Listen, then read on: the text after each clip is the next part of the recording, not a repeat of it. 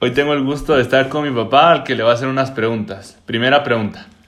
¿Qué diferencia existe entre un despido y una renuncia?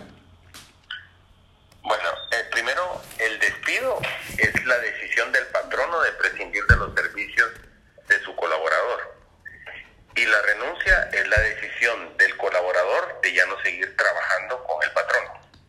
Segunda pregunta. ¿A qué prestaciones tiene derecho una persona que renuncia? A las irrenunciables.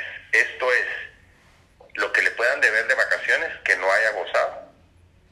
El proporcional del bono 14 y aguinaldo que le correspondería.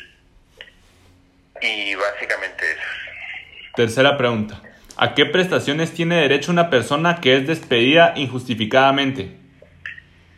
A las irrenunciables que ya mencioné en la pregunta anterior, más la indemnización. Cuarta pregunta. ¿Qué derechos se le otorgan a una mujer que se encuentra embarazada? Tiene derecho a un periodo previo al nacimiento del bebé. No recuerdo muy bien ahorita, pero te lo puedo averiguar después.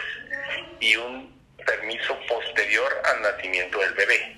Creo, creo que entre los dos son más o menos entre cuatro o seis meses, si no estoy mal. Y luego de que haya nacido el bebé y haya empezado tiene 10 meses a partir del nacimiento del bebé en la que tiene que tener una hora de lactancia durante el, la, el periodo de trabajo.